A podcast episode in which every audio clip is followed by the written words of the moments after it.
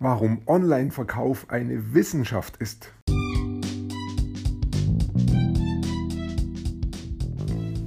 Mein Name ist Peter Martini. Ich bin seit mehr als 30 Jahren selbstständig, die meiste Zeit davon als Techniker. Zukünftig will ich mein Einkommen mit Online-Marketing verdienen. Ich habe viel Geld und Zeit in mich investiert und ich habe schon etliche Erfahrungen gesammelt. Ob ich es schaffe, meine große Investition wieder herauszuholen? Hier in diesem Podcast spreche ich über meine Schwierigkeiten, meine Learnings, meine Erfolge und meine Misserfolge. Abonniere meinen Podcast, um meine nächsten Schritte zu verfolgen.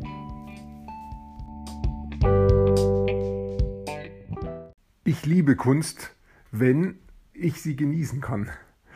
Ich bin nicht direkt ein Künstler, der jetzt Kunst erzeugt, aber wenn jemand eine schöne Musik macht oder auch ein schönes Bild malt, dann genieße ich das und schaue mir das gerne an oder höre es mir gerne an. Und am meisten mag ich ähm, so moderne äh, Klassikmusik, also das sind oftmals Filmmusiken. Von dem her bin ich wahrscheinlich jetzt nicht besonders anspruchsvoll, sondern vielleicht eher so der Mainstream.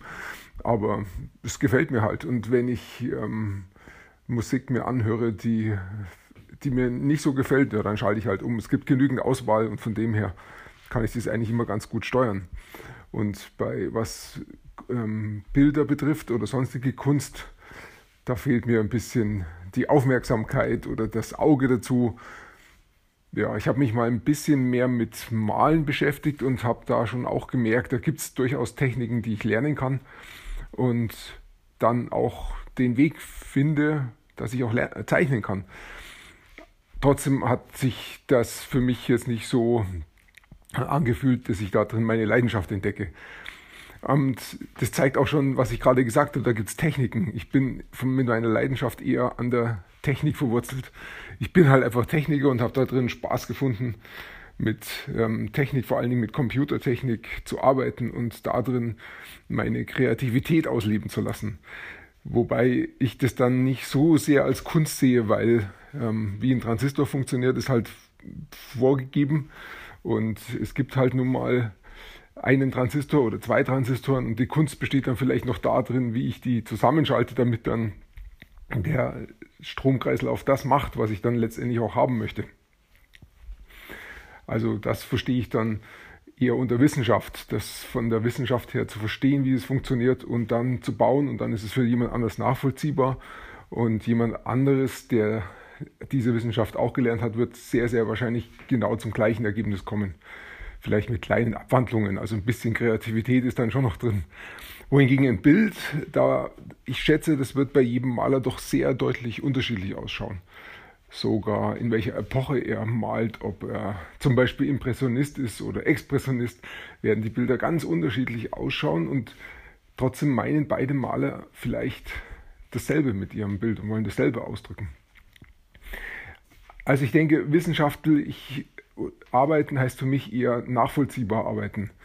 Dinge sich auszudenken, da die Kreativität reinzulegen und dann zu realisieren und in der Wirklichkeit zu überprüfen, ob das, was ich mir da überdach, nachgedacht habe, auch wirklich dann in der Realität so funktioniert. Und wenn das der Fall ist, wenn es überprüfbar und nachvollziehbar ist, dann kann das jemand anders auch machen und damit ist es wissenschaftlich. Und ähm, mir liegt es einfach mehr. Das habe ich auch in der Schule gemerkt, wenn es um Themen gegangen ist wie Mathe, Physik, Chemie. Das waren für mich die Fächer, in denen ich mich wohlgefühlt habe. Wohingegen, wenn es dann um Fächer gegangen ist wie ähm, ja, Deutsch oder Erdkunde oder Biologie, eigentlich sind die Fächer auch nachvollziehbar, aber es waren zumindest nicht die, wo meine Leidenschaft mitgeschwungen ist. Ja, vielleicht ist es dann gar nicht mal so sehr der Unterschied, aber zumindest was jetzt Malen angeht, also Kunst oder Musik, waren jetzt nicht die Fächer, die mich vom Hocker gerissen haben. Die musste ich halt mitmachen, weil sie mitgefordert waren. Als ich dann mit Online-Marketing angefangen habe, Ende 2014, habe ich gemerkt, was ich da alles lernen muss. Das war wieder fast wie in der Schule zurückversetzt. Und doch war es nicht so, weil es hat mir Spaß gemacht. Ich wollte es machen oder ich will es machen. Und ich merke gar nicht, dass ich da ja, lerne.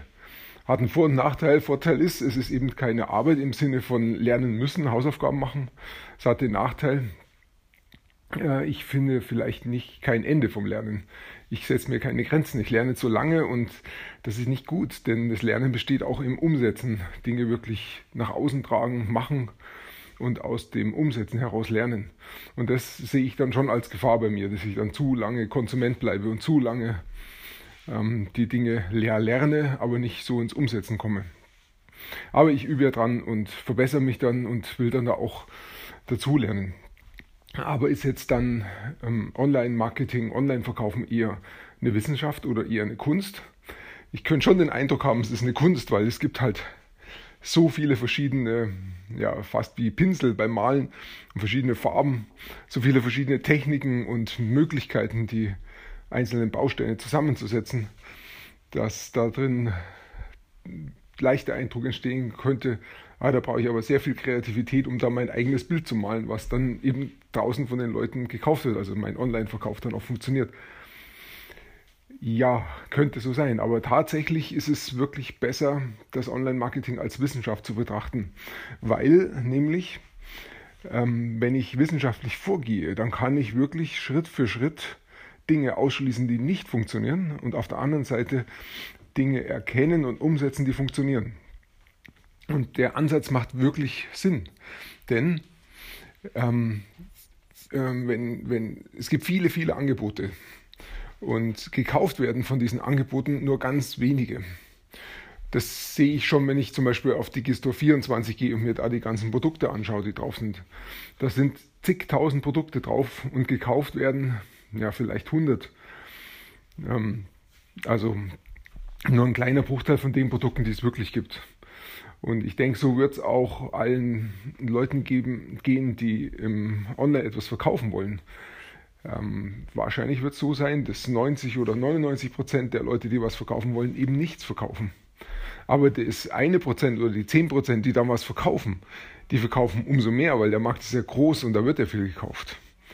Also die Wissenschaft besteht letztendlich darin, dass ich mich auf diese 1% konzentriere. Auf die 1%, die wirklich gekauft werden und mir die anschaue und die analysiere. Das ist der wissenschaftliche Ansatz.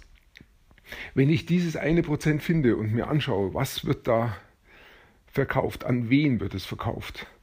Und das zweite ist dann, ähm, wie wird es verkauft. Dann habe ich schon sehr viel geschafft. Und dann wäre der nächste Schritt zu sagen, okay, ich mache was, was die Leute schon kaufen, nämlich was so ähnlich ist wie, wie dieses so ein 1% Produkt. Bleibt da sehr nah dran, mache aber trotzdem mein Produkt daraus. Also nicht kopieren, sondern ähm, ja, sich inspirieren lassen und was ähnliches machen.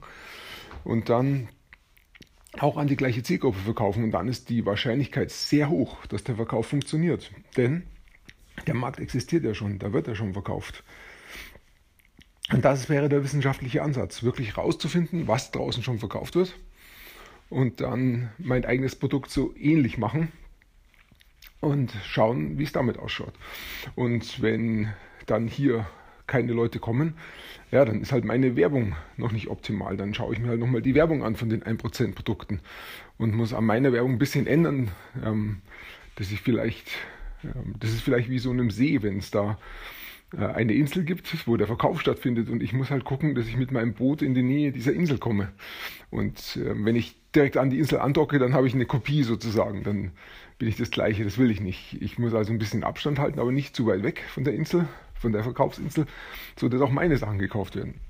Und wenn sie noch nicht gekauft werden, dann fahre ich um die Insel rum und schaue es von einem anderen Winkel an und versuche damit meine Werbung zu steuern, bis die Leute kommen. Und dann sind sie auf meiner Website. Dann sehe ich, Besucher sind da, aber sie kaufen noch nicht. Dann wäre die nächste Frage, okay, wie schaut der, die Verkaufsseite aus von dem Produkt, das da verkauft wird? Also wie schaut die Insel aus? Und auch wieder das gleiche Spiel. Ich verändere mein Produkt so lange, bis ich dann auch die ersten Verkäufe kriege. Also ich, fahre, ich kreuze mit meinem Boot vor dieser Insel rum, bis die Leute auch bei mir kaufen. Und mit diesem wissenschaftlichen Ansatz bin ich in der Lage, relativ schnell auch in zum Verkauf zu kommen mit einem eigenen Produkt. Ähm, und bin ich darauf angewiesen, die Nadel im Heuhaufen zu suchen, indem ich so künstlerisch unterwegs bin und alles Mögliche irgendwie zusammenstecke. Im, dann bin ich im großen, weiten Ozean unterwegs und sehe die Verkaufsinseln gar nicht. Es ist zwar alles blaues Wasser um mich herum, kann man nicht viel passieren, aber es gibt halt auch keine Käufer. Also ich muss schon äh, suchen, wo sind diese Verkaufsinseln.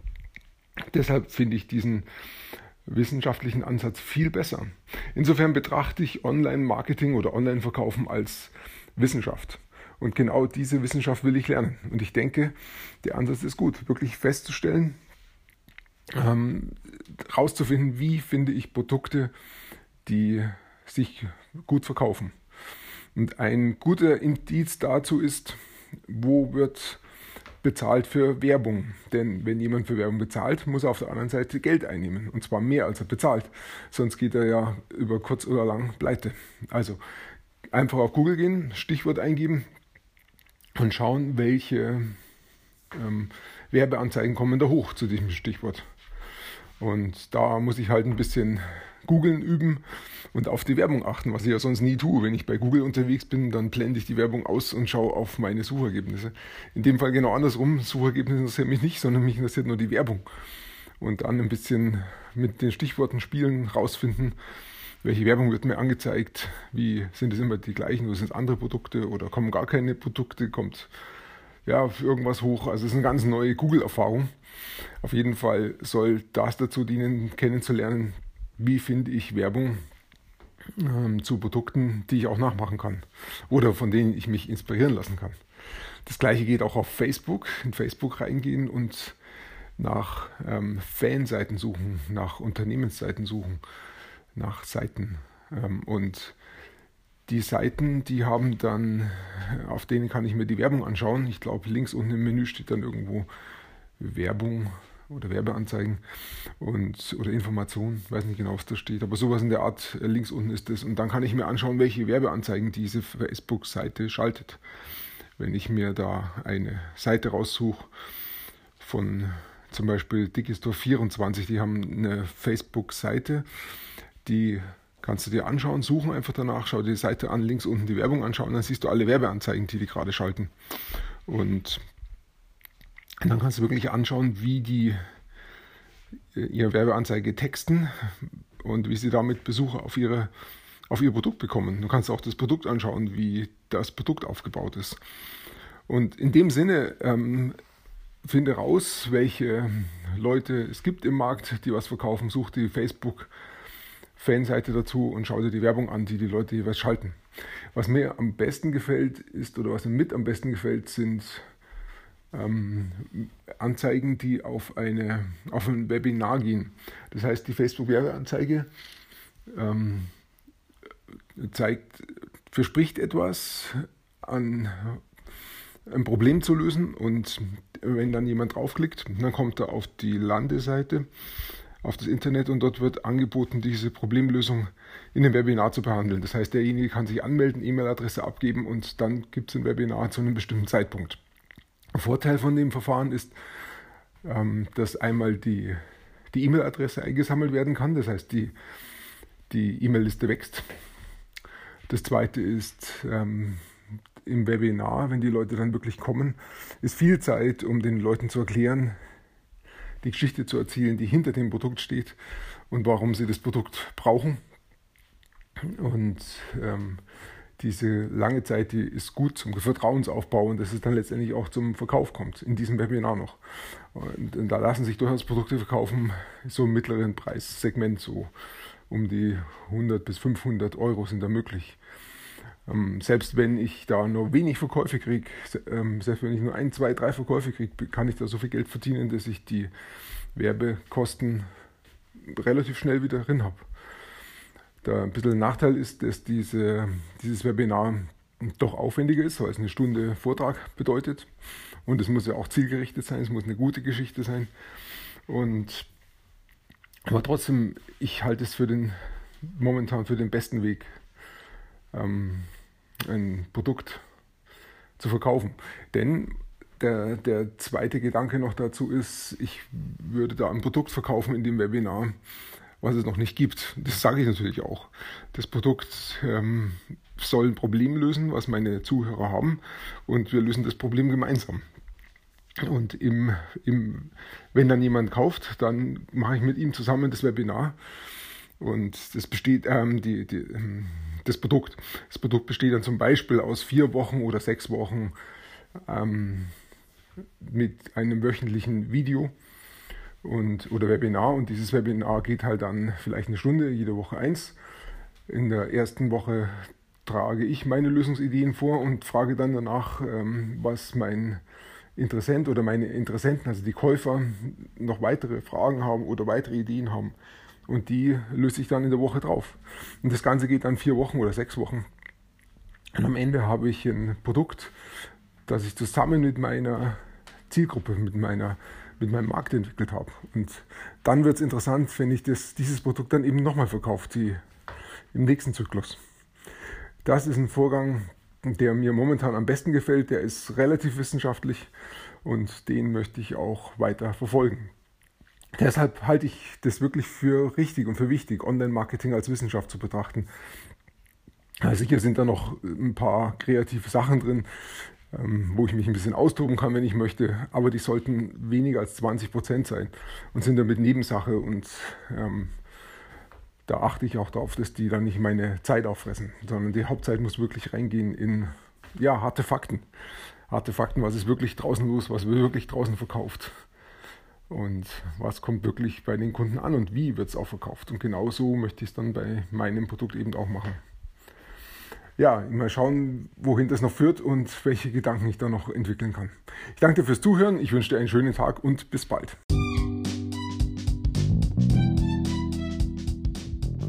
Komm in meine Facebook-Gruppe. Du findest sie auf Facebook unter Peter Martini Podcast Online Marketing. Klicke dann auf Gruppen, damit Facebook sie auch anzeigt. Schreib mir, was deine Gedanken zu dieser Podcast-Folge sind und welche Fragen du hast. Ich freue mich darauf, von dir zu hören. Bis zum nächsten Mal, dein Peter Martini.